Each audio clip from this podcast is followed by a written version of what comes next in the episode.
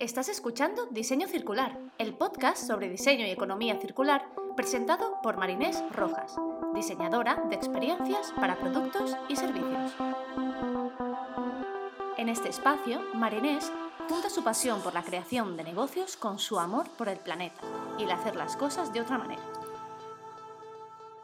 Hola, hola, bienvenidas y bienvenidos a una nueva temporada de Diseño Circular. Esta temporada es ya la tercera, que se dice rápido, pero han sido dos años. Dos años desde que decidí tirarme a la piscina y adentrarme en todo este mundo del podcasting y de poder transmitir y poder explicar todo esto que estaba haciendo, cómo me estaba transformando yo personal y profesionalmente a nivel de carrera hacia el diseño circular, hacia la sostenibilidad y cómo llevar esto a la práctica está siendo realmente un proyecto maravilloso que me está abriendo muchísimas puertas y sobre todo que me está permitiendo la oportunidad de conocer gente increíble que está haciendo proyectos espectaculares y sobre todo para darme cuenta de que al final nos pensamos que estamos solas, solos y cuando das ese salto, cuando das el paso y expresas todo lo que estás haciendo te das cuenta de que hay muchísima más gente haciéndolo y que cada vez somos más. Así que Mil gracias a ti que estás detrás del proyecto, escuchando episodio tras episodio, compartiendo, reflexionando, poniéndolo en práctica y llevándolo a más y más gente. Al final el objetivo principal por que yo creé este podcast fue para poder divulgar sobre este concepto con cuantas más personas mejor, porque era algo que no me quería quedar yo, como era una información tan valiosa que merecía ser compartida. Así que si estás escuchando esto, Mil gracias por estar ahí. Y bueno, pasando un poco a la logística, esta tercera temporada saldrá cada dos semanas, igualmente que en las anteriores los viernes. La puedes escuchar en las principales plataformas de podcast, Spotify, Google Podcast, Apple Podcast, Anchor y muchas más. Y recuerda también que las entrevistas están subidas al canal de YouTube de Diseño Circular. Me gusta que cuando hablo con otra persona se vea eh, también en vídeo y que puedas ver sus expresiones si enseñan algo a la cámara. Em, creo que es un momento muy chulo de compartir, así que también lo puedes escuchar y ver en YouTube. También me gustaría agradecer a todas esas personas que cada semana y cada día me envían su feedback, me envían mensajes, me explican lo que están haciendo, proyectos. Eso me da muchísima energía y muchísima alegría de ver que lo que estoy haciendo está llegando cada vez a más gente. Así que si tienes cualquier feedback, si quieres que entreviste a alguien, si quieres ver algo eh, diferente, algún concepto que te gustaría que explicara, no dudes en escribirme a hola.marinesrojas.com o a través de las redes sociales. Me puedes encontrar en Instagram como Diseño Circular o en LinkedIn como Marines Rojas. Y ya sin más dilación, me gustaría empezar con el primer episodio de la temporada. Empezamos. Hoy me acompaña Sofía Garín, ella diseñadora circular y project manager en Inedit, una consultora, un estudio de ecoinnovación que ahora ella nos contará un poquito más. Bienvenida, Sofía. Hola, muchas gracias por tenerme hoy aquí. ¿Qué tal? Muy bien, y tú, un placer tenerte, tenerte aquí, que nos acompañes a, la comunidad de diseño circular a vosotros por la invitación y con ganitas también de estar aquí después de haber estado escuchando todas las ediciones pasadas. Genial, genial. Pues cuéntame un poco quién es Sofía, eh, ¿no? para que la gente sepa un poco también tu historia, de dónde vienes. Bueno, pues yo soy Sofía, soy originalmente soy de Zaragoza, pero bueno, llevo ya años que, que bueno, he estado rodando por, por el mundo y es un poco lo que me ha llevado hasta aquí. Y nada, soy diseñadora industrial y de ingeniería. En... Hace ya tiempo que terminé. y realmente en los últimos años me he especializado en sostenibilidad y economía circular. Y bueno, es por eso que, que hoy, que hoy estoy aquí. Así que, que bueno, y ahora actualmente estoy en Barcelona. Vale. Después de, de, haber estado un poco recorriendo el mundo, he aterrizado, llevo ya dos añitos los dos de pandemia, vaya. Ah, muy bien. A ah, pensar que estabas desde antes aquí. Sí, aquí estamos. ¿Y, mm, ¿Y que fuiste fuera a estudiar o...? Pues originalmente me fui a hacer Erasmus y con ah, eso ya conllevó a, quedarme. Hice mi Erasmus en Suecia y ahí fue de hecho un poco donde me entró toda la curiosidad por aspectos de sostenibilidad. Y, mm, y, de hecho, bueno, acabé estudiando un máster en diseño sostenible en Copenhague. Y, y bueno, pues a raíz de eso me quedé un tiempito ahí a trabajar. Después hice varios proyectos colaborativos, uno en Nepal, otro en Perú.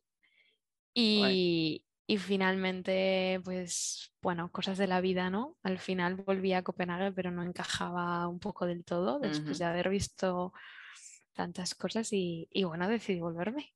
Y ahora pues estoy en Barcelona. Mucho mejor bien. clima también. Hombre, eso sí, eso te iba a decir que aquí, aquí, se está, aquí se está mejor en ese sentido.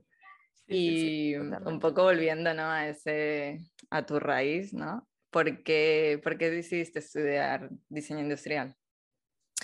Pues la verdad es que siempre lo había tenido, bueno, siempre lo había tenido en la, en la mente desde que me enteré de su existencia, porque realmente es algo que, que, bueno, tampoco es que esté en muchos lugares, tampoco es que, que, bueno, que sea muy conocido, ¿no? Y fue toda a raíz de que yo tenía una parte como, siempre me había traído mucho la parte de tecnología, Ajá. más a nivel ingenieril, por así decirlo. Sí, como más duro. o sea. Sí. pero luego, por otro lado, tenía una parte muy artística, pero más que artística, creativa. Ok. ¿no? Entonces tenía esa parte como de, de resolución de problemas y más también como de poner, tangibilizar las cosas. Vale. ¿no? Entonces, claro, de toda la ingeniería, realmente pues la que encajaba con, con todo eso era el diseño. Y además porque siempre he tenido aspectos, de hecho, bueno, con decirte que otra de mis opciones era psicología, o sea, tú imagínate, bien. ¿sabes? O, o lo uno o lo otro. Pero eso hace muchos, muchos años, ¿eh? antes de empezar a estudiar. Pero que realmente a lo que iba es que, que claro, sí que había un aspecto social en todo Vale. ello. Ujú. Y ese aspecto social, pues, no lo tiene un ingeniero de telecomunicaciones. O sea, al final. Mm, En Igual- general diría que no, ¿no? Aquí En nos, nos general- estamos metiendo en un... Sí, sí, sí. Pero sí, en general quiero decir- digamos que no. En general, el trabajar directamente con usuarios te lo Mm. permite el diseño. Sí, sí, sí. Sí, no, ahora Eso cada vez, digamos, cada vez más que como que se está integrando en otras disciplinas, pero sí que es algo más que, bueno, no quiero entrar yo aquí en temas peliagudos, ¿no? Pero hay tema de empatía, hay tema de inteligencia emocional, o sea, hay em, más cosas relacionadas con la parte, yo creo que de creatividad. Sí, sí, sí. Además, bueno, que es lo que tú decías, ¿no? Que ahora sí que, bueno, yo creo que, que ya se están intentando incluir en muchos más aspectos, pero hace pf, 12 años, ¿no? Sí, no, y hace no tanto, eso, 10, 8 años. mm, Yo sé de ahora de psicólogas y psicólogos que trabajan en empresas de tecnología. ¿Sabes? sí, Eso sí. al principio era como impensable. O sea, era Eso como, mm, vale.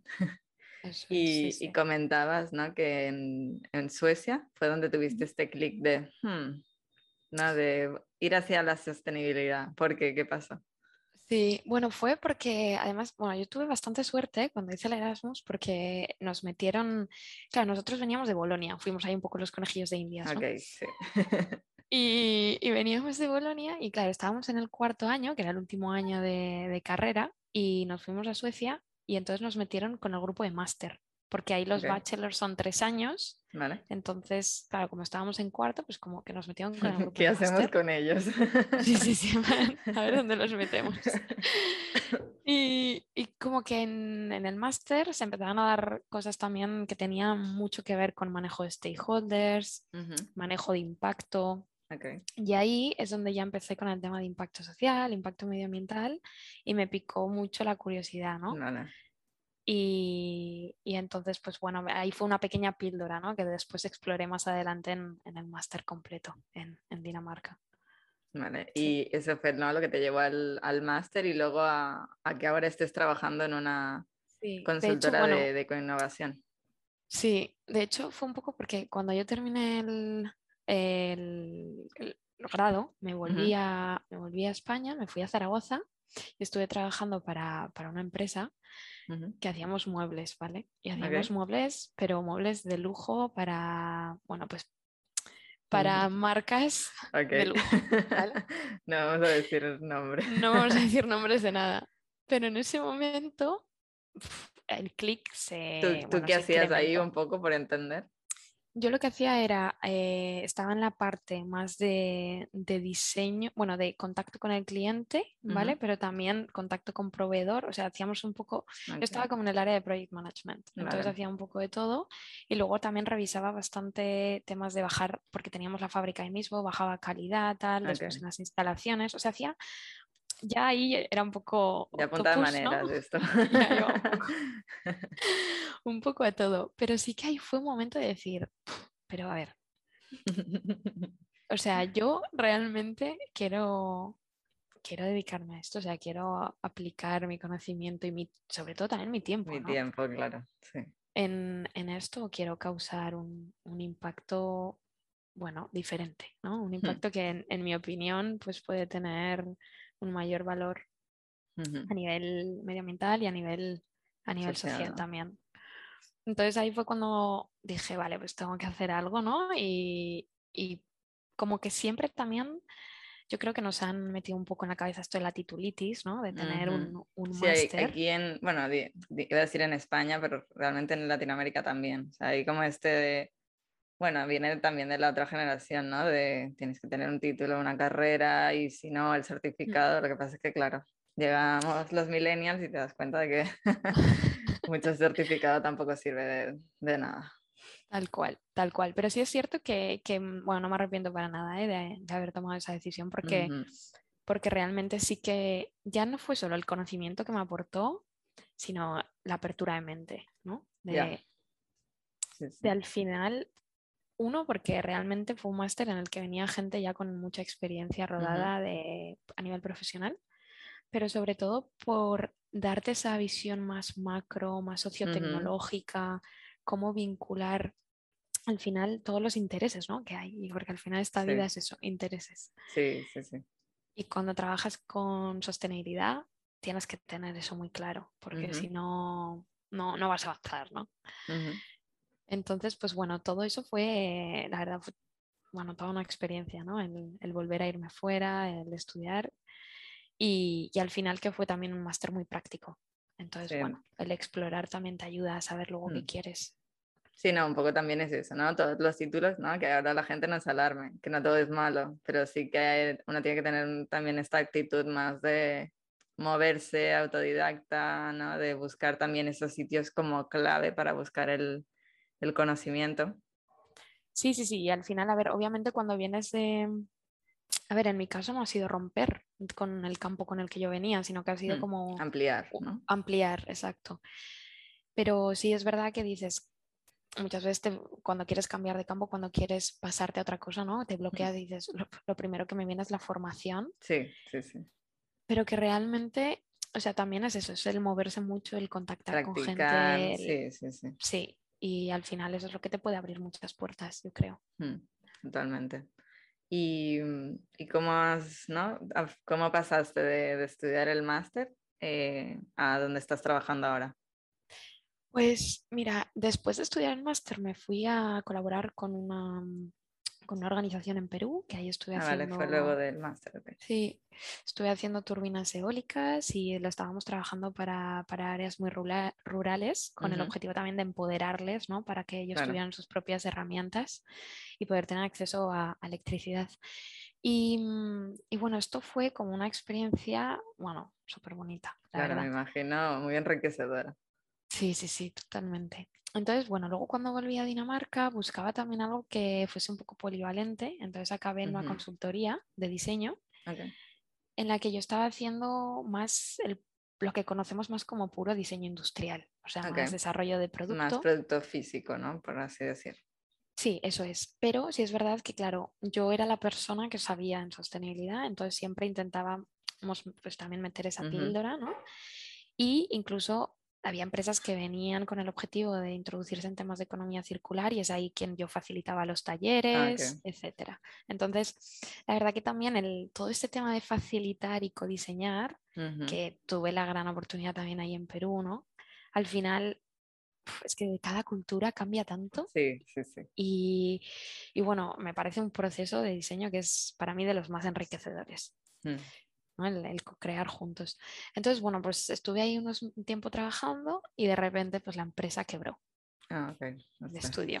Estas cosas pasan en todas partes. Pasan en- nadie se salva de esto. Exacto. Entonces, pues bueno, cuando quebró tuve, bueno, pues tuve mis más y mis menos allí en Dinamarca. Hombre, me imagino, Y- tenías ahí, al final es un cambio, un, un cambio de realidad.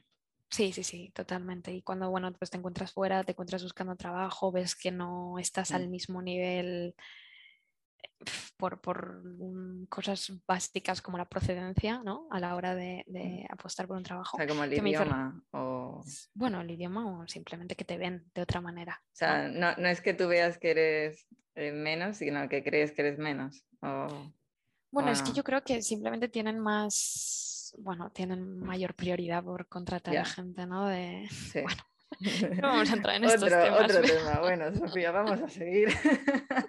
Nos estamos aquí. Bueno, Fue mi experiencia personal, ¿eh? No, no Sí, quiero sí, no vamos a generalizar. generalizar. Exacto, fue mi experiencia personal también. A ver, que el mundo de- del diseño lleva muchos años allí y también la parte de sostenibilidad. Entonces, pues bueno, también eh, quiero decir, el mercado es muchísimo, hay muchísima más gente Más que competencia, ¿no? aquí. Eso es, eso es. Entonces, al sí, sí. final, eso también te hace las cosas más difíciles. Claro. Y, y nada, pues entonces dije, a ver, ¿por qué no? Al final, todo lo que he aprendido fuera, llevarlo, bueno, A pues, a de dónde soy, poco, ¿no? sí. Sí, un poco con esta visión. Y entonces pues dije, vale, bueno, pero si me voy, quiero, quiero elegir yo el sitio, ¿no? O sea, porque ahí estaba ya en un punto que yo estaba echando de currículums así, ¿sabes? Y fue como, bueno, voy a ser selectiva. Y, y encontré Inedit. Y entonces pues solicité a Inedit y aquí estoy. Genial. Y sí, ¿Hace cuánto, más o menos? Pues dos años y tres meses. Ah, bueno, has dicho del, Sí, sí, del sí. COVID y todo. Un, po- un poco, sí, un- disfruté un poco de la ciudad y luego ya vino el COVID. Confinamiento. Vale, y mm, cuéntanos un poco qué es, qué es Inedit y qué haces tú ahí. Bueno, pues antes decías, ¿no? Somos consultoras, somos estudio. Pues sí, Sí. realmente es un poco de mix porque, em, bueno, lo que nos dedicamos es a acompañar a las empresas en esta transición, ¿no? Hacia la economía circular, todas aquellas empresas que consideran que, que tienen algo que mejorar, ya sean que ya están sólidas y quieren hacer un cambio, o ya sean empresas que se están creando porque también, eh, bueno, pues acompañamos a startups. Entonces, realmente lo que yo creo que nos diferencia mucho es que tenemos como dos pilares grandes, pero, pero nos une el tema del ecodiseño, porque al final utilizamos la metodología, utilizamos el design thinking, utilizamos como el método también de, de ganar los insights, es decir, entender todo bien primero, identificar qué, qué realmente hace Donde falta realmente cambiar. está el problema, es. ¿no? El- Mm, o la oportunidad. eso es. Después la parte de ideación y después ya la parte de, bueno, al final resolver, ¿no? Y mostrar resultados tangibles. Entonces tenemos esa parte también más de cuantificación ambiental que va más, pues bueno, orientada a todo el tema de, de, bueno, antes decíamos, ¿no? Identificar, pues a veces también utilizamos herramientas que son más, más técnicas, como pues un Ujú. análisis de huella de carbono, para identificar cuáles son aquellos aspectos, pues que son más críticos, ¿no? O que realmente Sí. necesitan un cambio más urgente. Pero luego también tenemos toda la parte más creativa, dijésemos, en la de más diseño estratégico, diseño de servicios y diseño de producto. Entonces, yo estoy en esa parte. En la de producto. Eh, en la de Bueno. diseño, bueno, diseño Estratégico. también, sí. Vale, Eso vale, es. vale. Sí, y, y en, nada, eso, yo estoy en esa parte, entonces yo estoy, ahora mi rol es de, de Project Manager y, y entonces, pues, bueno, lidero proyectos, trabajamos también con muchos en- sectores, entonces, pues, bueno, hay una diversidad muy amplia, ¿no? Lo cual Claro, si no decías de personalmente me gusta mucho. empresa grande puede ser... Sí, sí, sí, incluso sectores, ¿no? Hablas con el agroalimentario, hablas con el sector beauty, hablas con, em, bueno, sí, con, con textil, o sea, tenemos ¿Sanitario? gran ¿Hacéis algo con también, sanitario? sí. Vale. Sí, porque es un tema como que hay, no, hay poco de desarrollado en ese sentido a nivel de economía circular y sector sanitario. Es como, bueno, tengo mucha curiosidad y gente que me pregunta y es como, "Hmm, tengo que investigar.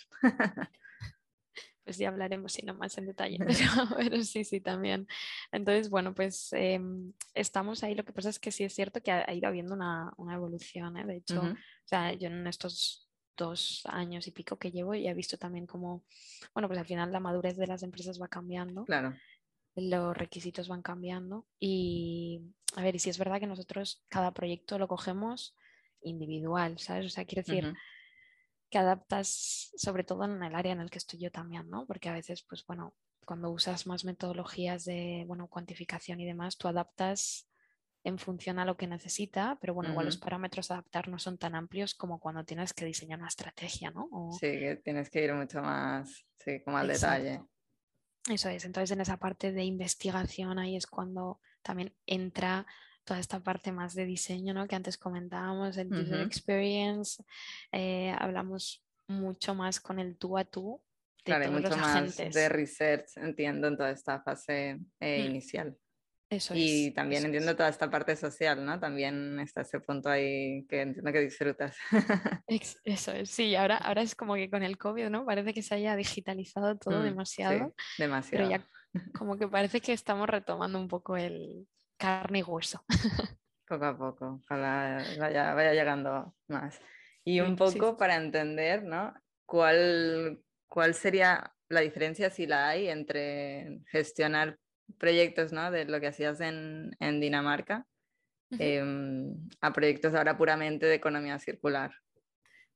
Pues mira, yo veo, te diría dos pilares clave. Uno es el propósito del proyecto. Ya. O sea, Ahí caen por su propio peso, entiendo. o sea, ya hay, claro, cuando tú estás gestionando un proyecto lineal en el que, bueno, muchas veces la única finalidad es sacar un producto. ¿No? Es o sacar un servicio con el único objetivo de quizás resolver una necesidad que ha sido identificada o que ha sido aparecido, inventada. Sí, sí, sí, podemos hablar de eso. no, sí, pues bueno. Sí, sí, sí. Entonces, claro, ¿qué pasa? Que al final te encuentras ahí como mil mm. productos que no, no, no te aportan ningún valor, ¿no? Y, mm, y, por otro, o sea, por un lado eso, ¿no? Sería como el propósito que cuando estás haciendo un, un proyecto de economía circular, pues bueno, el propósito va mucho más allá, ¿no? Y, y el objetivo es, sí, resolver un problema, pero también conectando con muchas más, más cosas. Sí, y por otro lado también ¿no? hablaría de la metodología. Porque al final cuando estamos en... O sea, yo lo que he visto también es que en proyectos lineales hay muchos hilos, ¿no? Sí, Está todo como muy aislado. Sí, sí, sí. Mientras que cuando hablas de economía circular o colaboras o... O no, o no sale. O no, eso es. Sí. Y colaborar, o sea, no hablo solo pues eso, ¿eh? con competencia o con los usuarios, no mm. hablo también pues, con todos los agentes que estén involucrados en, en, el proceso de diseño, en el proceso creativo y en el proceso productivo, o sea, en todo. Entonces, sí, yo creo que sí, sí, total. Sí, yo creo que está en, o sea, en el diseño de servicios, sí que se empieza a tocar bastante más, ¿no? Aunque sea para producto lineal, toda esta parte colaborativa sí que está, pero todo, toda esta parte de propósito, mm, no. Entonces, como que no, lo has dicho súper bien, ¿no? Esto de estos dos pilares que, que son, que son clave en, en, la nueva ¿no? gestión de estos, de estos proyectos. Sí, porque al final, o sea, sin, sin un propósito no, no vas a tener unos resultados justos, ¿no? Unos resultados también positivos para la sociedad, para el medio ambiente sí, que solo, sí, a nivel, si solo piensas en profit, profit, profit, es como, bueno, ya, pero todo lo demás se cae. Hmm. Y bueno, yo mm. creo que al final es esto lo que está impulsando también a que, a que las empresas estén intentando cambiar, ¿eh? porque o sea, yo creo que, que ven ¿no? esto que ya estamos escuchando mucho bueno, o si las empresas son sostenibles o si no, no serán. O no serán, exacto. Es como, es el, es el camino, un poco el, único camino que tenemos ahora mismo, ¿no? O sea, ¿has notado, em, digamos, como más eh, acogida, ¿no? De la economía circular después del COVID en este último año y medio? Pues es curioso, ¿eh? Porque durante la COVID yo a, nivel personal yo pensaba que esto iba... Ajá. Sí, sí yo creo que todas estamos como, ay, sí, esto cambiará todo. Bueno, bueno, ya sabemos, los humanos así somos. Exacto. Entonces, pues bueno, no sé hasta qué punto ha habido un cambio a nivel, eh, ¿cómo decirlo? Como a nivel de cultura. ¿no? A nivel cultural, porque yo creo que esto tiene que haber una transición de años. Bueno, ha venido una pandemia y, ni eso nos ha cambiado. Pero, pero a nivel... Dices, bueno, pues ya no sé qué tiene que pasar. Pero sí es verdad que a nivel un poco de... Yo creo que se está empezando a alinear lo que exige la sociedad mm. con lo que exigen políticas europeas, mm. con lo que nos exige el planeta. Sí, como que ya no es, no, salvemos del mundo, no, es como que, no, no, es que ahora todas las entidades como que están moviéndose hacia, hacia, allí, de verdad, que ya, ya nos hemos dejado de bromitas, que esto va de verdad, ¿no? sí. Entonces, yo sí que, de hecho, hoy lo comentábamos, estábamos aquí en, bueno, estábamos en el equipo hablando y sí que decíamos que hemos notado un cambio a, a nivel de relato de las empresas y, lo cual nos parece muy positivo, ¿no? Y es el hecho de, antes parecía que, muchas de las empresas, la actitud es como soy la mejor empresa en esto, ¿no? Ya. Y, ahora sí que notamos este cambio de, ostras, estamos identificando que tenemos que mejorar, que hay algo que no estamos haciendo bien, no somos los únicos, entonces, y queremos cambiarlo, ¿no? Y, yo creo que esto es lo que, lo que sí que nota un, un, cambio. No sé si lo ha hecho la COVID, no sé si lo ha hecho... Bueno, eh, todo lo que está pasando. ¿no? Todo lo que está pasando. Exacto, no sé si lo ha hecho que, que, bueno, que cada vez el cambio climático está ahí tocando la puerta. Exacto. Pero, pero realmente yo creo que, que aquí sí que, sí que hemos notado un cambio. y, y, yo creo que, y espero que cada vez se sumen más empresas. Sí, que se sumen más, ¿no? O sea, yo sí que he notado mucho más como boom de gente pues que quiere aprender, que quiere meterse en empresas que contactan. Entonces, claro, digo, si estáis especializados en esto, seguro que habéis notado, no, notado algo. Sí, sí, sí, se ha notado. Y sí que es verdad que yo creo que también está habiendo igual un cambio de actitud, porque bueno, ya siempre se habla mucho del greenwashing también, ¿no? Y, hmm. y obviamente pues te encuentras casos que, o sea, ya no aquí solo en Inadite, sino en tu día a día, ¿no? Que lo ves y dices, uy, Dios mío, pero ¿y esto? Como esto ha salido a la luz, ¿no? sí, porque claro, es que ahora LinkedIn tú lo lees, o hmm. sea, dos de cada tres noticias yo digo, no sé si es por mi red o es en general. ya, no lo sé si estamos nosotras como muy en también burbuja circular, pero... No lo sé, pero es como pum, pum, pum constante, ¿no? Todo el mundo hablando de lo mismo. Sí, sí, sí. Y claro, cuando luego te metes en la noticia, analizas realmente un poco ahí con la lupa y dices, bueno, ¿hasta qué punto es verdad? ¿Hasta qué punto es greenwashing? Pero también hasta qué punto solo el mero hecho de hablar de esto beneficia también. Es que hay este punto delicado, que ya que estamos aquí, y que es el tema del greenwashing, ¿no? Es, ¿está 100% mal? o ya hablar de esto, aunque lo hagas mal, ya es un punto hacia adelante. Claro, es como un, un arma de doble filo. Totalmente, totalmente. Yo considero que al final, no sé, he llegado a la conclusión que las pequeñas muestras que se hagan o las pequeñas acciones que se hagan, mientras mm. sean tangibles y tengan efecto, mm. es positivo que se hagan. o sea, pero mientras sean tangibles. Pero que se hagan, sí, sí. que no se digan solo. Sí, sí. Sí, es que mm, he escuchado ¿no? en varios sitios de, ¿no? El greenwashing por lo menos se habla, aunque no hagan nada. Es como, hombre, ya, pero tampoco se trata de esto, ¿no? Hablar, hablar por hablar y todo el mundo se pone a hablar tampoco sirve de nada, ¿no? Hay que ir a, los planes de, de, acción. Sí, sobre todo porque ahí corres un riesgo, ¿eh? Y yo esto es algo que aprendí mucho en Dinamarca y viene vinculado también a lo que comentaba antes. Si tú hablas mucho de algo y te lo llegas a creer mucho en el sentido de ya lo hago muy bien, no mm. vas a tener ahí esa ese algo que te empuja a mejorar. A mejorar. No vas a tener esa ambición de mejora. Sí, yo soy la mejor para que voy a moverme, ¿no? Exacto. Mientras que si realmente haces un ejercicio ¿no? un poco crítico y, es que al final es que son todo o sea, vas a salir beneficiado hmm. por tu posición a nivel de caras para afuera, por tu posición de cara para dentro, porque al final repercutes también la felicidad de tus empleados, ¿no? Sí, sí, sí. Y sobre todo, pues bueno, que al final vas a generar un, un impacto beneficioso y que no nos olvidemos, también repercute a nivel económico, ¿no? sí, es, que esto es algo que como que la gente se olvida, ¿no? De, no, es que hacer las cosas bien es que tiene un efecto muy bueno.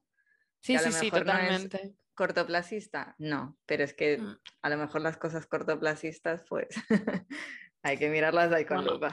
Totalmente, eso nos ha llevado a donde estamos, ¿no? Exacto, Así que... es como, mm, a lo mejor no lo hemos hecho tan bien. Tal cual, tal cual, estoy súper de acuerdo. Sí. Y, mm, y, volviendo un poco ¿no? a Inedit, lo que haces, has hablado un poco del proceso que, que hacéis. Em, ¿Qué proyectos, bueno, mientras puedas contar, claro. Eh, no sé, así explícanos algún proyecto donde los que para ti destacarías más. Pues mira, ahí, os contaría muchos, pero bueno, puede ser un par. Que no, que no, hay muchos de los que no puedo hablar. Puedes cambiar nombres, puedes cambiar identidades. Bueno, mira, para mí tenemos eh, un cliente con el que, o sea, es un placer trabajar, que es Fundación Rubricatus. Sí, la conozco. Y, el, justo cuando entré, eh, tuve un proyecto que, bueno, de hecho, eh, transformamos, ellos lo que hacen es que tienen, mm. tienen una parte de que hacen comida para gente mayor, ¿vale? Y además favorecen al empleo de personas con diversidad funcional. Entonces, eh, en la cocina, pues hacen estas comidas y las llevan a las personas mayores, hacen un reparto a domicilio, bueno, al mediodía. Bueno, pues todo esto lo hacían con envases desechables. Entonces lo que hicimos fue cambiar todo esto por envases reutilizables. Con todo un proceso, pues eso, primero, ¿no? De research, de análisis también de viabilidad económica, viabilidad ambiental y, y, bueno, al final, claro, uno, o sea, la percepción de la persona mayor cuando tú le das la comida, de dárselo en un envase real, por aquel que dice, ¿no? Un envase bueno. sí, sí, que lo tocas y dice, calidad. Exacto. Y aparte que no le, no le haces a la pobre persona generar un montón de residuos en su hogar, ¿no? Y después se tienen que, encargar ellos de la gestión de esos residuos. En fin, son muchos aspectos positivos, además, por supuesto, de todo el beneficio medioambiental que conlleva, ¿no? Olvidándonos de toda esta generación absolutamente innecesaria de residuos para, para, poder, bueno, cambiarlo, ¿no? Por la reutilización. Y además en una generación que lo tiene muy por la mano, ¿no? O sea, esta generación llevaba las botellas de leche con los cascos. Esta generación no tiraba. No tiraba nada. no, exacto, es que es ese punto, ¿no? Es como que entre esa y nosotras es como ha habido no sé qué ha pasado, un, pero... que no. no, no ha sido. Entonces, este, este proyecto fue muy bonito, pero además eso, ¿no? Que sí es verdad que muchos otros proyectos hemos generado también más eh, estrategias o, bueno, incluso pues, por ejemplo, hicimos, hicimos un estudio también para, para EFI, la Asociación de, de, Yogures, de envasadores de yogures, en, el que, a ver, este proyecto fue muy interesante en cuanto a hacer muchas entrevistas, visitas y demás a plantas recicladoras, descubres mucho. Ya, cosas que no quieres saber. Okay. Hombre, cosas que no quiero saber. Yo solamente diré que no he vuelto a comprar yogures individuales porque okay porque bueno, los sistemas de reciclaje pues son los que son. y, claro, todo esto sí que al final se queda, o sea, queda un informe con, con, tips de ecodiseño ¿no? para las empresas y obviamente va a tener un impacto pero más a largo plazo hasta que lo implementen. Claro, hasta que no cambien todas las, ¿no? las maquinarias o lo que tengan que... Sí, Claro, o sea, aquí es un poco como un destape, ¿no? De realidad también. Eh, Quitarse la venda de los ojos de, ponerlo en la mesa, ¿no? esto es lo que hay. Totalmente, y a ver, y que obviamente también trabajar con empresas que son partes de, de la asociación, o sea, porque estaba Danone, estaba Schreiber, quiero decir que, que hemos trabajado con, con, empresas que sí que tienen alta capacidad ¿no? de cambio y que de hecho estamos viendo que están haciendo. Y que quieren hacerlo, ¿no? Exacto, lo cual eso es súper positivo. Pero eso a lo que iba al final es que, bueno, que, que, tenemos proyectos desde algunos que se quedan como más en, en, estudios y que al final la responsabilidad acaba en las empresas, ¿no? Claro, es más parte de consultoría, ¿entiendes? Hemos hecho este proceso y esto es lo que hay y tú decides mm. seguir adelante, ¿no? O no. Y luego tenemos los proyectos más tangibles, ¿no? En los que al final sí que, sí que al final acabamos con esas soluciones en las que hacemos todo el proceso de acompañamiento, en la prueba piloto, en todo. Entonces, pues bueno, por eso digo que al final hacemos muchas cosas diferentes, pero que, o sea, creo que todas, ¿no? Te, te aportan algo y, Claro, también al final depende del perfil de cada persona, ¿no? O sea, a mí esto es lo que me gusta, ¿no? Hay gente que es más especialista y prefiere una cosa siempre igual, ¿no? Pero... No, y que también depende mm. muchísimo de las necesidades de las empresas, ¿no? Es lo que mm. comentábamos antes. Hay empresas que están en un punto de, madurez a nivel a nivel, bueno, de sostenibilidad, de estructura, de todo, de conocimiento, ¿no? De economía circular, de, de cultura, que no les permite quizás hacer unos cambios a nivel estratégico pues tan rápidos, tan tangibles y necesitan más, pues eso, y ese, ese análisis, esa identificación, ese acompañamiento al final, ¿no? Exacto, esas propuestas, ¿no? Hmm. Y luego hay otros pues, que están ya listos como para la superacción. Vamos. sí. ¿Qué, tenéis en porcentaje de grandes pequeños o no te sabría decir la verdad, porque es que varía, vamos a épocas, ¿eh? Ok, hay picos, ¿no? Supongo. Sí, vamos un poquito a épocas, porque por ejemplo ahora nos han entrado varios proyectos que son para, para pruebas piloto, ¿eh? Para... Y, pero igual te toca una época que son más análisis medioambiental, o sea, vamos un poquito, sí. Sí, según el... según se va moviendo el mercado también, según salen, pues bueno, ciertas, también las normativas, ¿no? Nos impulsan mucho al final. Un poco, y no, ahora que has sacado esto de la normativa, o sea, yo sé que sí, o sea, que tú eres como muy experta en todo este tema, o por lo menos yo te veo así. Bueno, intentamos. ¿Cómo, cómo hacéis para como estar tan al día o introducir todas estas nuevas, ¿no? Proyectos de ley, normativas, eh, leyes europeas. Bueno, pues, o sea, primero informarnos mucho, o sea, de leer, etcétera Sí. pero también tenemos, o sea, al final, pues bueno, llevamos muchos años trabajando, o sea, inédito en mm. sí, y lo que comentaba antes de la colaboración. Entonces, el tener contactos también con ayuntamientos, diputaciones, mm. eh, etcétera, etcétera, nos ayuda mucho también a saber en qué estado de implementación están las leyes, eh, niveles de ambición, etcétera, etcétera. Entonces, al final es eso, es la colaboración, ¿eh? también lo que, lo que nos lleva a, conocer. Eh, pues no sé, salió la ley, la ley de Baleares y parecía que era todo como mm. súper confuso. Pues bueno, intentar contactar con gente de allí para realmente como aterrizarlo, ¿no? Exacto. Entonces, bueno, pues yo creo que eso también es, es un punto fuerte, que al final, mm. o sea, realmente Inédit desde que se formó, se formó con, el, con ese core, ¿no? Con, mm. con ese valor entonces, desde el principio ha sido el irse ganando el espacio y eso ha llevado a muchos contactos y, al final, pues bueno, eh, está muy bien para realmente eso, poder entender, porque luego hay muchas mm. leyes que más allá de eso, nosotros lo decimos, ¿eh? o sea, nosotros no somos asesores legales para nada. pero... Mm. Pero sabemos que al final la ley es una palanca de cambio, porque vienen presiones y o sea, ahora con el packaging lo estamos viendo, ¿no? Continuamente. Te llaman urgencias de, Dios mío, tengo que quitar las pajitas. Bueno, sí, hace tres años, pero... pero, pero bueno, tú tranquila. pero bueno, lo haremos. Entonces, pues bueno, es un poco que obviamente ahí tenemos que estar al día para mm. también a la toma de decisiones anteponernos también, ¿no? A cosas que pueden venir. Claro, al final es un poco tener, ¿no? Lo que dices, tener ese, ese valor de no te preocupes, ¿no? De cara al cliente. Estamos, te tenemos cubierto en este sentido de sabemos, ¿no? Un poco qué pasos tienes que dar a corto plazo o a medio o a, o a largo, porque es un proyecto de ley, pero todavía no se ha aprobado, pero va a llegar, entonces hay que preparar el terreno, ¿no? Supongo que va Un, poco, un poco así.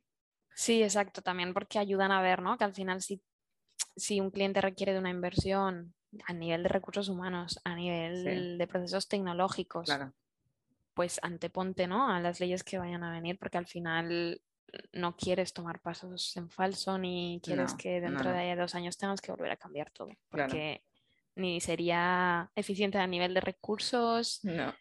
materiales ni, ni económicos, ¿no? Sí, sí, bueno, sí. Totalmente.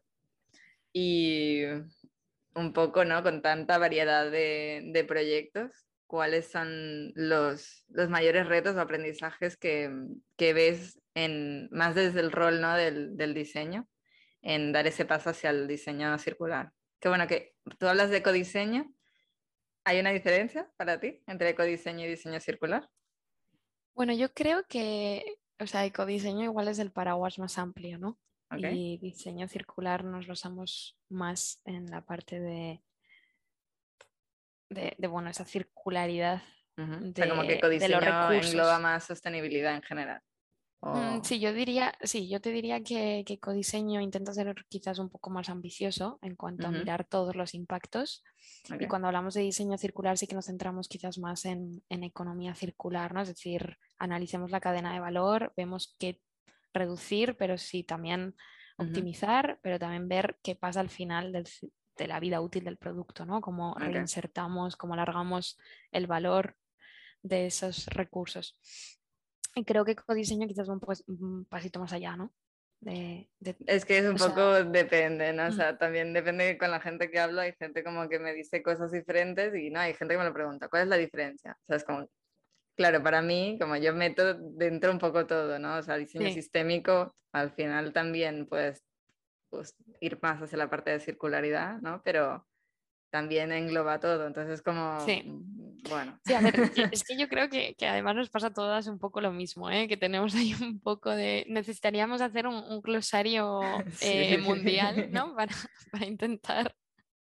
Sí, sí, no, y que además a nivel cultural, o sea, ¿no? Por ejemplo, que yo hago el podcast en, en español y, y escucha gente de, de todo el mundo y sobre todo de Latinoamérica, claro, hay gente que a veces me pregunta, ya, pero ¿y esto? ¿Y aquello? ¿No? Claro. por ejemplo, hice una, bueno, como una charla eh, para hablar sobre diseño circular, upcycling, eh, en, para Colombia. Y ellos del upcycling le llaman reuso. Y claro, era como, wow.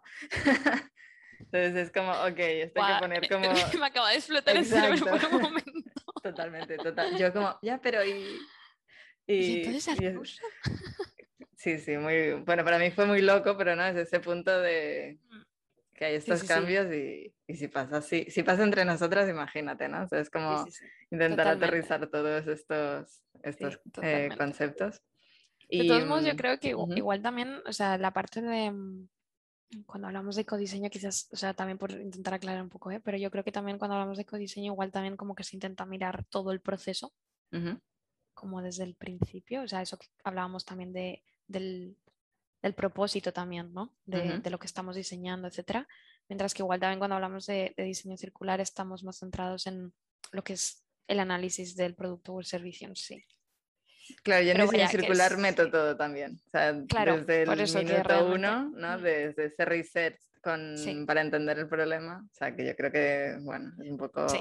Bueno, realmente, a ver, creo que la línea es tan difusa que se podría decir que estamos hablando de, de lo Claro, a mismo. mí a ¿no? veces y, y no, y la diferencia con diseño sostenible es como, wow, es como, bueno, está- empezamos aquí a entrar en unas, en unas cosas que es como, ok, Pero Sí. para mí es, mira, los principios son estos, llámale como Y ya quieras, está, ¿no? Pero sí. mientras diseñes para esto y tengas todo esto en cuenta, a partir sí, de aquí... también. vale, vale. Y mm, volviendo, ¿no? Porque yo me he ido por lo del ecodiseño, eh, a nivel de, de retos, ¿no? Y, a- y aprendizajes, ¿cuáles dirías que son estos mayores retos y los mayores aprendizajes a nivel personal de Pues, carrera, ¿no? sí. En- Sí, sí, metida en esto. Yo creo que, a ver, por un lado, el tema, al principio lo comentábamos, ¿no? De saber entender los intereses de los diferentes agentes, me parece un reto brutal. O sea, el cómo identificar, o sea, de primeras, ¿no? Un puerta a puerta a una empresa para decirle, porque tú desde fuera igual ves muy claro lo que necesitan, pero, pero luego desde dentro o, o- o no, Mm. o una vez los conoces más, el mundo cambia mucho, ¿no? Sí, Entonces, sí, sí, totalmente. este reto que existe en el mundo pues, de consultoría, de estudios, de que al final tratas con empresas tan diferentes y cada una es un mundo, Esto, es, esto, es, como, o sea, esto es como las personas. Pues lo mismo bueno, pasa es que al con final las empresas. las empresas son personas, entonces sí, sí, ahí hay un batiburri de cosas dentro. Totalmente. Entonces yo creo que, que este es un gran reto, ¿eh? el, el intentar también, no sé, de algún modo comunicar un mismo mensaje en vocabularios tan diferentes, ¿no? Sí, sí, como poner, llegar a un consenso, alinear a todo el mundo, que todo el mundo esté Sí. entendiendo lo mismo, ¿no? Sí, totalmente. Y luego Mm. antes has dicho, has dicho algo que, que, o sea, yo creo que es, ha sido uno de los mayores retos y es este cambio a nivel cultural de pensar más a largo plazo y no a corto Mm. plazo. O sea, yo esto me enfrento a ello muchas veces en mi, Ya. en mi día a día con clientes y a veces es como...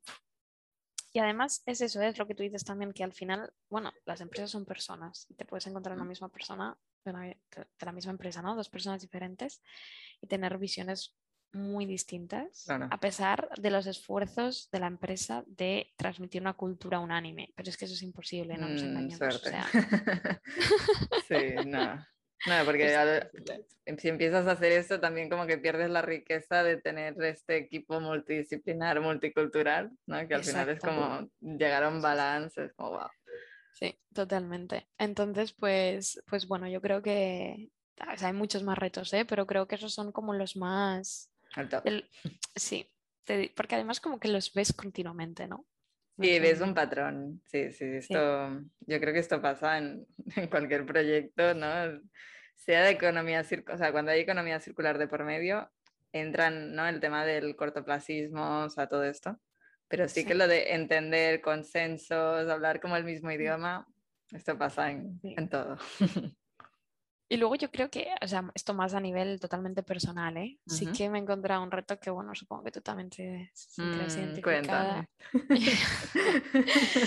Pero es un poco que, claro, cuando, a ver, no hay departamentos de sostenibilidad en las empresas, ¿no? Entonces, normalmente viene una persona encargada de X y depende del sector en el que trabajes, pues bueno, te encuentras personas que llevan muchos años trabajando con una visión, una cultura también diferente. mm, Y claro, que venga una persona joven mm. eh, a decirles, o sea, yo también entiendo que, que es un, a veces yo- mi percepción es que se me percibe como una amenaza un poco, ¿no? Ya, sí, como que no te ven como una aliada, sino más como, Sí. ya me viene esta a cambiarlo todo. Y bueno, es algo que, que supongo que también siendo mujeres y jóvenes, pues bueno, nos enfrentamos también. No lo iba a decir, pero es, es que hay, no, es que es así, o sea, hay, hay una serie de retos con las que nosotras tenemos un extra. Ya últimamente me pasa menos, pero, Sí, yo pero por eso te digo que creo que esto es algo que, que yo- yo como que percibí bastante antes de, de estar aquí, ¿no? Mm. Y ahora cada vez, como tú dices, lo, lo veo mucho menos, por suerte.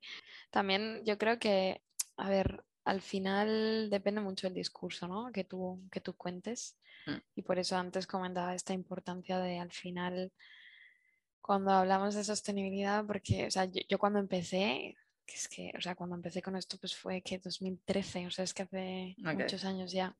Y, y cuando estaba en, o sea, cuando ya me empezaba a iniciar, ¿no? Con temas de sostenibilidad tal, y, claro, la gente decía, bueno, claro, es que como que ya apuntabas maneras, ¿no? Antes plan, la hippie esta, no sé qué, yo, pero vamos a ver un momento, ¿sabes? Pero a ver, a ver. A ver, un momento, un momento. Entonces, claro, ahora en el, en el discurso que encima, pues es que es eso, que al final ves los beneficios que hay en todos los aspectos Mm. y afortunadamente creo que la, la percepción ha cambiado, pues eso, hace casi 10 años, ¿no? A lo Mm, que, a sí, lo que cada vez más. realmente Mm. Se, se trabaja ahora. Pero, pero bueno. Es que para mí lo raro es como, ¿no? Cada vez que estás más metida, es como, es que lo raro es que no estáis ya, haciendo cosas, ¿sabes? Es como, es que, es que vas tarde, es que venga. Sí, sí, totalmente, totalmente. Y, Pero bueno. y a nivel de aprendizajes, ¿qué dirías que es así lo más... Pues yo creo que, o sea, an- antes lo hemos vinculado un poco, pero el tema este como de adaptación y también, bueno, uno, adaptación y dos, nivel de criticismo. ok. Creo que... Desarrolla tu respuesta. Sí, sí, sí. ¿Qué quieres decir? Creo que cuando empecé tenía un nivel crítico muy alto en cuanto a, que se tiene que hacer. Vale, vale, ya, ya sé por dónde vas. Llegas con una ambición de comerte el mundo y vamos, lo quieres cambiar todo. O sea, lo Sí, quieres. Y todo mal. Todo, todo está mal, todo hay que cambiarlo y lo puedes hacer así, así, así, así. así. Mm. Relaja. O sea, eh, eh, relaja Tranquila. porque si no, no te van a escuchar. Sí, sí, sí. Sí, y esto ha sido un gran aprendizaje que va muy vinculado con ese poder de adaptación. Poder de adaptación me refiero a entender muy bien las necesidades y el punto en el que está la empresa. Mm. A veces es como, no tengas prisa, no tengas prisa porque ellos necesitan esto ahora y Necesitan estás ese aportando tiempo. valor. Totalmente. Y estás total. aportando valor con esto que necesitan, Mm. que luego evolucionará y se cambiará en otra cosa. Pero no puedes intentar, o sea, que Sí, yo- es que te veo rollo cruzada intentando cambiar el mundo tú sola porque he estado ahí, entonces me siento muy identificada. Sí, sí, entonces, pues bueno, estu- estuve en ese punto y creo que durante los estos años Hmm. eh, he cambiado mucho. Y yo creo que, que gracias también a esto, ¿no? O sea, a lo que comentábamos antes, desde Inédit estar en tanta diversidad Mm, de, de proyectos, que paralelamente también me he metido en cosas de educación, fuera de, que, que ves también, o sea, est- estaba en pro- eh, programas educativos donde realmente estaba con profesionales que no eran estudiantes, ¿no? Y cuando realmente ves todos esos niveles, dices, vale, pues bueno, cada uno a su, a su tempo, ¿sabes? A su No- ritmo, exacto. sí. Es como no todo el mundo puede ir a la misma velocidad y tampoco Sí, sí. tienen que hacerlo. O sea, No, exacto, exacto.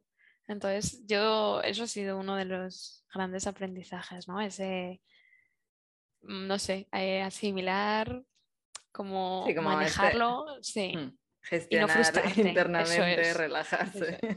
y no sí, no- no frustrarse, porque coger si te esta- frustras, responsabilidad de salvar el mundo, que es como, bueno, a ver, a ver, tampoco, ¿no? Con la calma. Y, y esto que has dicho ahora de, ¿no? de fuera de, como de la parte más laboral, ¿no? En Inedit, que has hecho como también cosas de, de educación, ¿no? Hace, vi- Sí. hace poco vi que vas a estar dando clases en, en el ISABA. sí. es, Cuéntanos sí. un, un poquito, ¿no? Cómo, cómo llegaste ahí y también em, cómo ves ese futuro de, de este, del rol del nuevo diseñador, ¿no? Que, le, que es un poco hacia dónde vamos. Sí, pues mira, yo empecé con temas de educación en la universidad en la que estudié el máster. Eh, después estuve, pues nada, haciendo alguna colaboración Dinamarca. allí en Dinamarca. Sí, y, mm, y de hecho estuve llevando algunos proyectos de fin de máster en plan de supervisora y me encantó, la verdad. A ver, yo a mí me, venía ya la vena un poco de todo el tema monitores, scouts, bla, bla, bla. Ok, ok. Y entonces ya como que Ya apuntada, ya apuntada manera. ya. ya apuntaba. A ver, si al final la gente habla con razón a veces, ¿eh? Mm, Pero- Sí, yo, yo también me niego como no, no, pero luego dices, no, sí, sí, sí, toda la razón del mundo. Así que, bueno, sí fue un poco eso. Empecé allí cuando, cuando me mudé a Barcelona, empecé un poco a mover hilos y, mm, y bueno, empecé a hacer alguna colaboración con, con alguna, un- o sea, con alguna escuela, estuve en el IL3, he dado Ujú. alguna clase así suelta en, bueno, en ESADE, en, Ok, en el IED, pero cosas como muy sueltas, ¿no? Puntuales, ¿no? Puntuales, sí. Masterclass o algo así, Eso yo es. entiendo. Eso es, sí. Y, y bueno, pues con, con el ISABA, a raíz de que han generado también la universidad está online, que se llama Shipta, Sí. eh, bueno, estaban Arnau y, y Pera, que bueno, son, son unos Son- cracks a nivel Sí, diseño. lo- eh, ¿Los estaban en? Inedit, ¿no? O uno. De hecho, Arnau está en Inedit, Arnau. Pera alguna colaboración ha tenido, pero sí, sí, sí, sí. Yo recuerdo verlo en Inedit. O sea que... Mm. vale, vale. Sí, y, y ellos, bueno, pues siempre han tenido, bueno, Pera siempre ha estado conectado a la parte formativa en, Ujú. en el ISABA y, y bueno, pues yo he estado, eso, eh, Arnau también ta- estaba con las partes de, de dar clase y demás y entonces dijeron, ¿por qué no crear un máster de diseño Ujú. sostenible? ¿no? Porque no, realmente no existe, a ver, hay cursos, hay Sí, cosas... pero no, digamos, algo así. Y entonces, bueno, pues tal cual me contactaron y bueno, pues yo encantada de la vida, Claro. ¿cómo no? Como todo lo que me encanta junto, ¿por qué no? Exacto. Entonces, pues bueno, vamos a empezar, empezaremos ahora en octubre. Ah, muy bien. Va a ser la primera edición y la verdad que tengo, tengo muchas ganas. Sí. Genial. ¿Ya hay gente, eh, ya está lleno o Eh, no, no está lleno todavía, hay, hay plazas. hay, plazas, vale? Para Hay la plazas, gente hay que, que escuche, pues que se Perfecto. apunten rápido.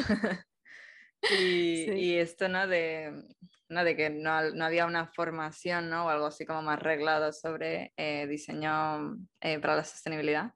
Eh, ¿no? Hablando de este rol del nuevo diseñador, ¿qué consejos darías eh, bueno, a, estas, a estas diseñadoras, diseñadores que quieran dar el, el salto a, a, transforma- a transformar la carrera hacia ecodiseño, diseño circular, diseño sostenible? Barra, barra, barra. Diseño, Pues- eh, bueno, un poco ahora ya es, ¿no? Cuando se habla del user-centered design, ya es como, es que esto es muy egocéntrico, hay que ir al planet-centered design, sí, es como sí. hay que ampliar, ¿no? Pues Totalmente. alguien que tenga esta curiosidad y diga, quiera dar el salto, un poco, ¿qué, qué consejos le darías? Pues mira, yo una de, o sea, también vinculada a los aprendizajes que decía antes, ¿eh? Si algo he aprendido durante todo este proceso es que hay Mm. que informarse mucho de muchas fuentes diferentes, porque no hay una verdad absoluta. No. Entonces, puede que dentro del diseño tengamos procesos que sean, que se puedan repetir. Cuando hablamos, o sea, cuando hablamos de, de metodologías, ¿no? Sí, que si el Double sí. Diamond, que si Design Thinking, que si User Centered Design, vale. Pero una cosa es la metodología, Mm. otra cosa es realmente cómo tú necesitas hacer un proceso de adaptación Mm. a cada caso en concreto. Y de eso viene también el hecho de que no hay verdades absolutas en cuanto a una solución. O sea, Mm. poniendo un ejemplo claro, no puedes decir el- que el cartón es mejor que el plástico siempre, porque no, No. No puedes. Entonces, Mm. a eso voy, ¿no? Que, leamos mucho, que nos informemos mucho y, y que sobre todo que contrastemos fuentes para entender realmente la raíz del problema, porque creo que esto es... o Sí, sea, en- ser, ser más críticos, ¿no? Sí, eso es. Y, y ser crítico, eso en todo. O sea, ahí lo has dicho perfectamente. O Ser sea, en crítico todo. con el mundo. todo. No, pero también con, ¿no? A veces no- nos dan unas soluciones y decimos, guau, esto está hecho con plástico reciclado, es maravilloso. ya, ya, sí. A ver, ya, pero a lo mejor este plástico viene de no sé dónde y usa esto y aquello. Ya, ya, ya. Entonces, sí, yo diría eso, ¿no? Que cuanto más información, mejor. Y, y bueno, al final eso siempre, también aquí hay un, un punto un poco tricky, ¿no? Y es que al final hay mucha teoría al respecto. Y que, o sea, yo el consejo que daría también es buscar cosas prácticas. Y Mm. ahora, gracias también a la digitalización, hay un montón de eventos Sí. y cuando vuelva a la presencialidad, yo esto es algo con lo que he aprendido un montón y es a través del networking, ¿no? De conocer a gente, gente como tú, gente, bueno, podría aquí nombrar un montón de personas que al final te aportan una visión que te, que te amplía la mente, sí. Pero que además conoces casos reales, porque es que esa gente está trabajando en empresas reales, Mm. creando un impacto real. Entonces, sí, sí. tener esa visión mucho más cercana, eso a través de networking, LinkedIn, etcétera, o sea, Mm. me parece Como ya imprescindible, ¿no? Casi ya. Sí, sí, sí, sí, totalmente, totalmente.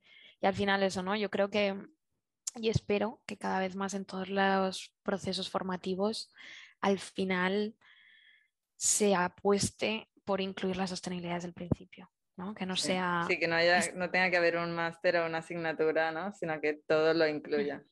que no tenga que haber esta optativa en tercero de carrera que sea ecodiseño cinco créditos. A ver, por favor. Bueno, y tú tuviste la suerte de tener algo así. Los que hacemos cosas digitales es como, no existe Sí, nada sí, de sí. esto. O sea, es como, ah, no, si la digital es súper sostenible. Es como, eh, hola.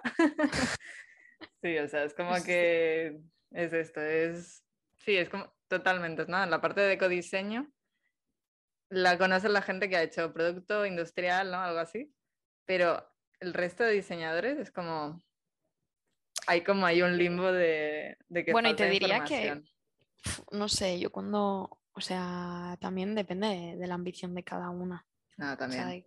porque quiero decir, si tú ahora coges mi clase de hace, mm, pues eso, 11 años, ¿no?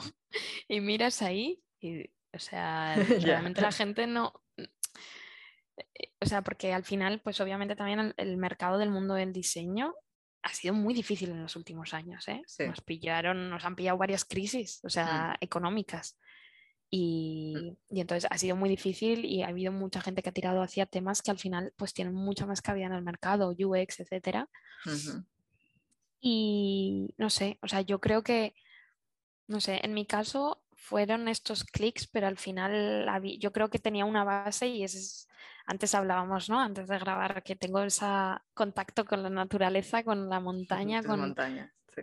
que al final, pues bueno, no sé, es como que te da ese push para decir. Sí, no, a Yo ver, no. al final es, por mucho que te- hubieses tenido esta asignatura, ¿no? Tú tenías esta inquietud interna, igual que yo, ¿no? Al final yo tengo una conexión con la naturaleza más allá de, ¿no? de lo normal "Ujú, y, y es también lo que me ha llevado a sentir estas ganas como de protección, de respeto, de, pero ¿qué estamos haciendo? Sí, sí, sí, totalmente, totalmente. Pero al final yo creo, bueno, o sea, esto como que yo lo que me gusta ver, ¿no? Es que quizás antes perfiles como los nuestros eran los únicos que se dedicaban a esto, ¿no? Por este Mm. un poco esta ambición más a Mm. nivel natural, por así decirlo. Sí, sí, sí. Pero creo que ha quedado más que demostrado que ahora hay todo tipo de perfiles que se dedican a esto, porque al final es que hablamos de accesibilidad a recursos, ¿no? O sea, es que cuando decimos que hay más oro en los móviles que en las Sí, minas, pues Sí, es sí, que sí. aquí, a mínimo que seas un poquito inteligente, te vas a meter en diseño sostenible y economía circular, porque si no es que se te van a acabar los recursos, ¿no? Sí, sí, sí. Entonces, creo que esto también es bonito en el sentido de que al final, para mí me parece muy enriquecedor juntarte o cruzarte en el camino con personas que tengan también una visión diferente, ¿no? A la que tienes tú. También. Sí, no, totalmente. Si no, sería como muy, todo muy aburrido, Sí. muy. Eso es. Entonces, el hecho de que cada vez estemos más personas con diferentes perfiles en este mundo, o sea, a tope. Es como final del podcast, a tope. es, que, es que es un poco, ¿no? Es, no tiene que haber una asignatura y no tiene que haber un departamento, tiene que estar en todo y por tanto todos los perfiles tienen que empezar a esto a meterlo en su ADN, hagas lo que hagas, o sea, total. Y bueno, ya para ir acabando, porque si no yo me puedo estar aquí contigo horas y, y pasamos la tarde. Eh, ya final, ¿recomendarías, no sé, algún libro, algún documental, algo que hayas visto hace poco que digas, mira, esto me cambió? o yo qué sé"? Bueno, yo creo que tengo, o sea, hay varios libros. Eh, a ver, yo porque he escuchado tus podcasts y ya sé que, que bueno, que han, han nombrado Cradle to Cradle mil veces, así que bueno, ese, Sí. ese ya lo sabéis. Ese ya, ese ya lo sabemos. Pero yo, mira, em, hay un diseñador que es Papanek, Víctor Papanek, Sí. que para mí da una visión del diseño brutal. Mm. Y, y hablar de libros como diseño para el mundo real, ¿no? Te trae, te trae una visión, clave, sí, sí. sí, te trae una visión increíble. Y a nivel más de abrirte los ojos, yo, mira, hay un libro que es el de How hay que ver el vídeo para verle la cara a Sofía. La gente que nos escucha, ir al YouTube, porque en el YouTube le podréis ver la cara. Pues hay un libro que para mí fue como, ¿qué? Que fue el de How Bad Are Bananas? How bad are bananas? No, Sí. ni idea. No, no lo conozco. Bueno, pues este habla del carbon footprint, es decir, la huella de carbono de mil millones de cosas. Guau, ok. Pero mil millones de cosas, ¿vale? Y, pero claro, te hace pensar mucho en, en el impacto que tienen algunas cosas, ¿no? Y te lo explica a nivel que, que lo, lo entienda todo el mundo, ¿eh? O sea, está... Genial, traducido, ¿no? ahora- Como muy bajado a la realidad. puedes, sí, sí, sí. O sea, como que puedes tener una cifra de kilogramos de CO2, pero no sabes lo que significa, ¿no? Pero el tener un poco el saber el por qué, el saber, bueno, qué puede causar eso, me pareció un libro que de verdad recomiendo, recomiendo mucho. ya me lo, cuando acabemos aquí ya lo, lo pondré en la lista. Sí. Y, y bueno, luego otro que, bueno, no, sé si habéis visto, pero a ver, a nivel, a mí me gusta mucho también el tema más como macro, a nivel un poco de sistema. Bueno, yo soy fan de todo lo que es sistema. O sea, yo mientras más complejo un problema, más puntitos y más cosas a conectar, es como lo disfruto. La gente piensa que, bueno, Marinés, estás un poco, un poco loca, ¿no? Pues este, o sea, igual que el de How Bad Bananas se lee súper rápido y tal, ahí este es otro que es el, el, Green New Deal, que seguramente lo habrás leído, de Jeremy. No lo he leído, lo tengo. Es que la lista aumenta y no, pues... no, no, sale el tiempo, las prioridades. No, no. Audiolibros te vas a tener que poner. Sí, mira, cambiaré podcast para audiolibro. Pues eh, este libro, la verdad que o sea, está muy bien para entender cómo al final o sea, los problemas a los que nos enfrentamos y nos vamos a enfrentar vienen mucho también a nivel sociopolítico, ¿no? Y, y, el entender que somos parte de esa sociedad y, o sea, para mí creo que también es el empoderamiento a nosotros como individuos, ¿no? Hmm. Podemos cambiar las cosas. Sí, de, no, es que, ¿qué voy a hacer yo haciendo esto? Y es como, no, no, tú y 7 mil millones de personas aquí. Exacto. Sí, sí, sí, sí. Así que eso, creo que, que vaya, esos dos pueden. Muy bien. Esto ya broche, broche final de, del episodio. Nada, si quieres añadir algo más, Sofía. Eh, mm. si no, si a alguien le interesa hablar contigo, eh, no sé, contactar con Inedit. Eh, ¿qué sí, si no, también LinkedIn, sí. ¿Qué tiene que hacer? ¿Escribirte por LinkedIn o...? Sí, por LinkedIn o si no, eso si quieren también pueden contactar directamente con, con pero bueno, si quieren contacto más directo conmigo, sí, LinkedIn y, y listo. Así que muy bien. Pues nada, pues un placer tenerte aquí en el, en el podcast y, y nada, nos ha sido lo mismo. Un placer y muchas gracias. A ti, un abrazo. un abrazo.